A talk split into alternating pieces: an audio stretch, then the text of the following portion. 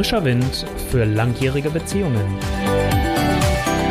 Dein Podcast mit Olaf Schwantes.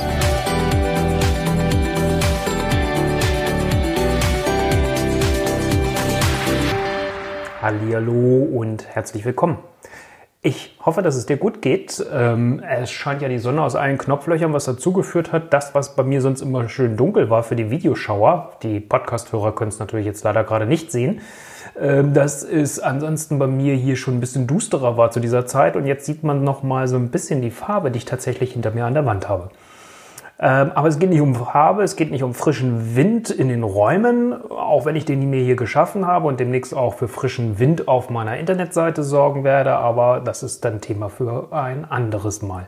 Heute geht es beim Thema frischen Wind für langjährige Beziehungen darum, wie du Konflikte schnell auflöst. Und äh, ich habe gestern einen Beziehungstipp gepostet in meinen sozialen Medienkanälen, äh, also auf Facebook, Google Twitter, LinkedIn und so weiter. Und äh, der Beziehungstipp, den ich gestern gepostet habe, hieß, sprich möglichst sofort die Dinge an, die zwischen euch stehen. Dann wird aus einem Hügel kein Berg. Oder man könnte auch sagen, dann wird aus keinem Kiesel kein Berg am Ende des Tages.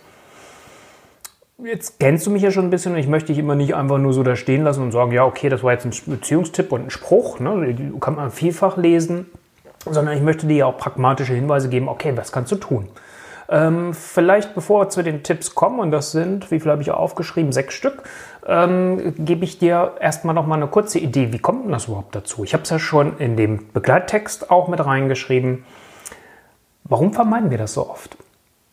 Es ist die Angst, es ist ein Stück weit die Angst vor der Reaktion. Ich weiß ja nicht, wenn mein Gegenüber, mein Partner, wenn es jetzt um Beziehungskonflikte geht und nicht um, um einen Konflikt mit den Eltern, mit den Kindern oder auf der Arbeit, dann gilt das letztendlich vieles von dem, was ich dir jetzt gleich sagen werde, auch ähm, sondern ähm, wir haben Angst, Angst vor der Reaktion. Ich weiß nicht, was kommt. Ich weiß nicht, wie mein Partner, meine Partnerin darauf reagiert, was ich gleich sagen werde. Und was noch ein bisschen perfider ist, ich weiß ja gar nicht, ob, was ich damit in, in Gang setze. Also, ist das nachher eine Lawine, wo ich bereue, dass ich sie überhaupt angesprochen habe? Auch das ist ja so eine Gefahr. Und ähm, ich habe ja schon ein paar Mal den Begriff des gemütlichen Elends äh, benutzt und das erklärt das eigentlich ganz gut. Ähm, es ist okay, es ist nicht super duper toll, ähm, aber du weißt halt auch nicht, wenn sich was verändert, wohin verändert sich das? Und das ist wirklich das, was du eigentlich gerne möchtest. Und äh, deswegen vermeiden wir ganz häufig das. Also, weil wir Angst haben vor der Reaktion. Ich weiß nicht, wie der andere darauf reagiert. Ich weiß nicht, wie es dann danach sein wird, wenn sich tatsächlich was ändert. Weil es kann ja sein, dass mein Partner oder meine Partnerin auch sagt, du an der Stelle irgendwie brauche ich überhaupt mal was anderes. Ähm, und schon steht man da.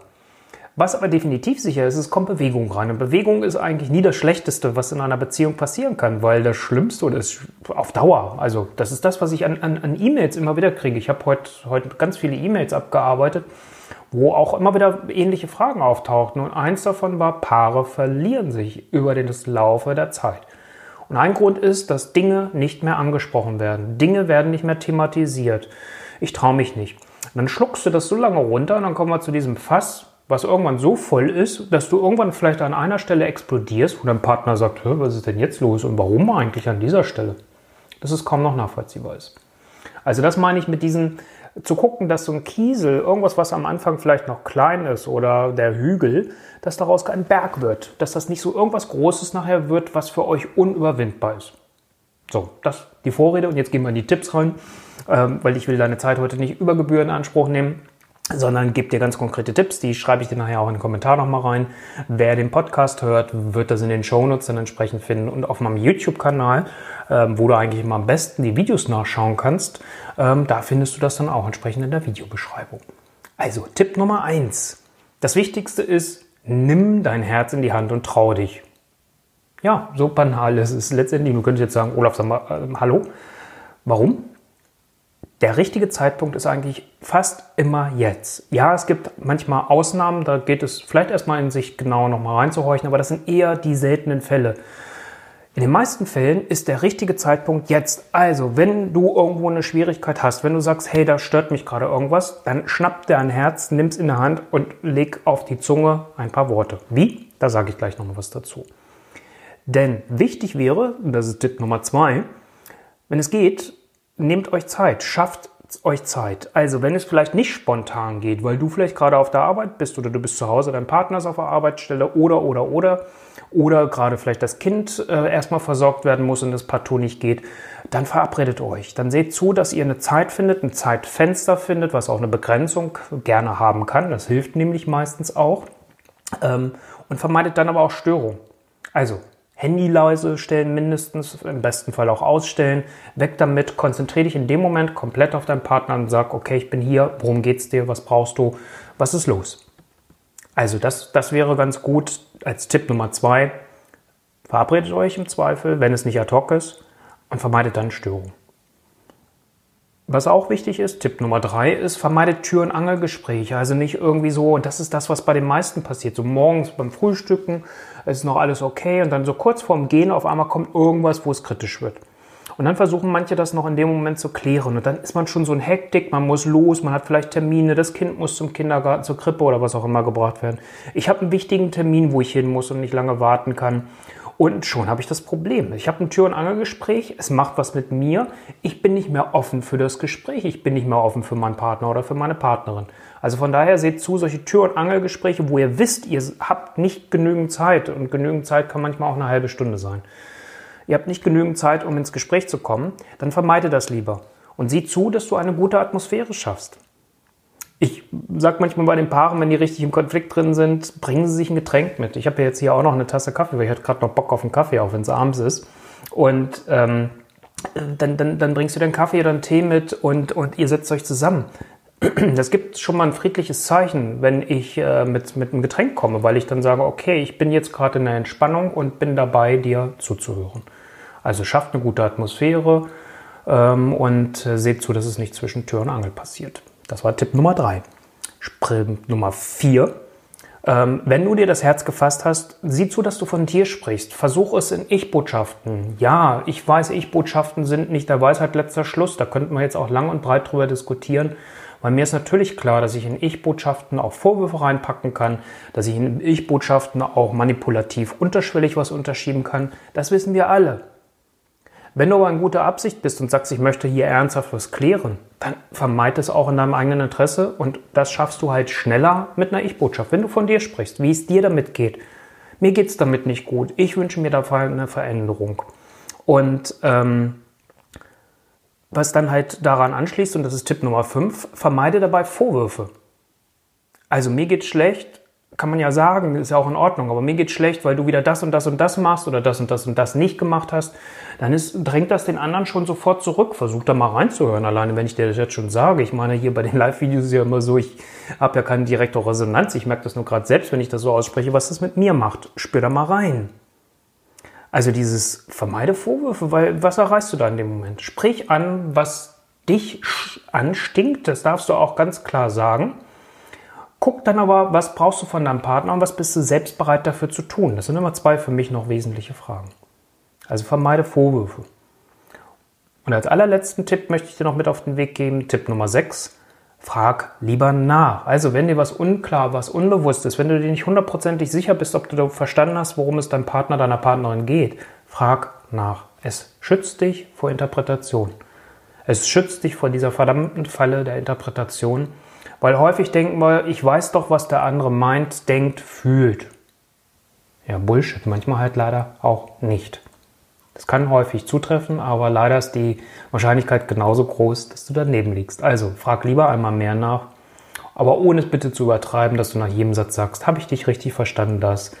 Ähm, oder ähm, du hast gesagt das und das. Also wenn du das nach jedem Satz sagst, äh, dann wird dein Partner dir irgendwann vielleicht auch an die Gurgel gehen. Selbst ich hätte dann irgendwann meine Schwierigkeiten und würde sagen, du, ähm, ist es schön, dass du mich verstehst. Ähm, du musst es nicht wiederholen.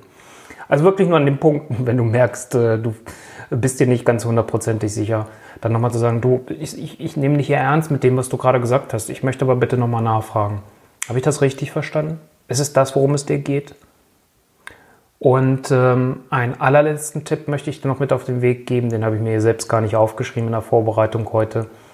Was manchmal auch ein Türöffner ist, was dir auch nochmal helfen kann, ist, wenn du so einen Satz nachschiebst und ähm, den habe ich mal bei Sabine Askodum im Buch aufgeschnappt, und äh, gut, das ist jetzt vielleicht kein Satz, wo man Copyright drauflegen kann, aber ich habe es da mal gelesen, habe es auch da in der Verknüpfung und einer Verbindung noch, deswegen sage ich das immer gerne dazu.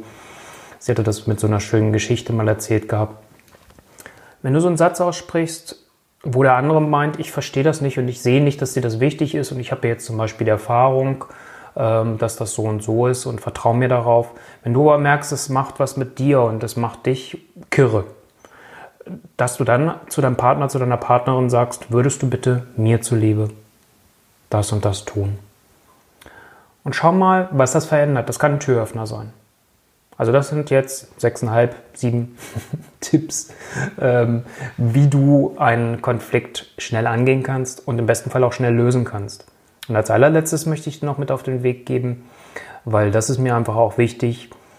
Das hat ein amerikanisches Paarforscher-Ehepaar, die seit über vier Jahrzehnten mit Paaren zusammenarbeiten und das im klinischen Kontext, wo vieles einfach aufgezeichnet wird, statistisch ausgewertet wird. Deswegen haben wir nicht mehr so nette Zahlen, ähm, die ich jetzt bei mir nie erhoben habe in meiner Arbeit kann es aber bestätigen, ist, äh, dass es für 69 Prozent der Beziehungsprobleme keine Lösungen gibt.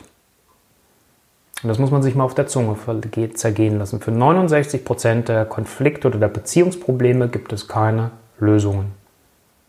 Und deswegen braucht es dann einfach auch Akzeptanz, ähm, um damit überhaupt erstmal hinzukommen, dass man sich dann mit Alternativen ernsthaft anfängt zu beschäftigen, weil Warum lassen sich 69 Prozent der Probleme nicht lösen? Das ist relativ simpel. Das liegt daran, weil jeder gerne natürlich seine Optimallösung umgesetzt haben möchte. Also das heißt, es gibt hier den Wunsch nach einer Optimallösung und es gibt hier den Optimal, also Wunsch nach Optimallösung. Dass das nicht immer zusammenpasst und in gut 69 Prozent der Fällen als Durchschnitt, das ist für mich sehr nachvollziehbar und das erlebe ich bei mir in meiner Praxis auch. Und das ist mal das, wo ich sage, schauen Sie doch bitte da mal zu gucken, und das möchte ich dir heute auch noch mit auf den Weg geben als letztes, das zu respektieren, das ähm, ja anzuerkennen, auch zu akzeptieren, dass es so ist, weil wenn du gegen ankämpfst, ist es doch eh so, ist ein Fakt, also nützt es dir auch nichts. Also von daher da in die Akzeptanz zu kommen und dann aber zu sagen, okay, was machen wir jetzt damit? Wie gehen wir jetzt damit um? Was tun wir jetzt? Was sind Alternativen? Was kannst du dir als Alternative vorstellen? Was kann ich mir als Alternative vorstellen? Manchmal nenne ich es auch die zweitbeste Lösung. Und dann kann man auch Konflikte auflösen. Und dann gibt es auch für die anderen 69 Prozent Wege. Es gibt Themen, über die spreche ich jetzt aber heute nicht. Es gibt Themen, dafür gibt es manchmal einfach gar keine Lösung. Ähm, aber das ist, wie gesagt, heute nicht Thema. Gut, ich hoffe, dass du heute hier nochmal für dich was mit herausgenommen hast an den Tipps. Wie gesagt, ich schreibe dir in den Kommentar rein. Für die Podcast-Hörer findest du es in den Show Notes. Wenn du später das Video auf YouTube siehst, siehst du die Fragen dort auch nochmal sodass du das nochmal in Ruhe nachlesen kannst, beziehungsweise die Tipps sind nicht nur Fragen. Und ähm, das äh, wünsche ich dir dann einfach von Herzen, dass du ab sofort dich eher traust, Dinge anzusprechen und dein Herz in die Hand nimmst, damit aus einem Kieselstein, aus einem kleinen Hügel, so wie ich es gestern im Beziehungstipp genannt habe, nicht ein großer, fast unüberwindbarer Berg für dich wird, sondern dass ihr die Themen, die euch in eurem Alltag, im Paaralltag begegnet, auch löst. Und wie gesagt, häufig mit Alternativen und nicht mit faulen Kompromissen, sondern mit tragfähigen Kompromissen. Wie immer gilt, wenn du Fragen hast, schreib mir gerne äh, die Frage im Kommentar oder per E-Mail. Ich gucke, dass ich gerne darauf eingehe. Heute habe ich heute so einen, so so einen langen Beantwortungstag mal gemacht. Und ähm, ja, in diesem Sinne danke ich dir für deine Aufmerksamkeit. Ich wünsche dir noch einen ganz schönen Tag, Abend, wann auch immer du das siehst oder hörst. Und freue mich, wenn wir uns beim nächsten Mal wiedersehen. In diesem Sinne, dein Olaf Schwantes. Ciao, ciao.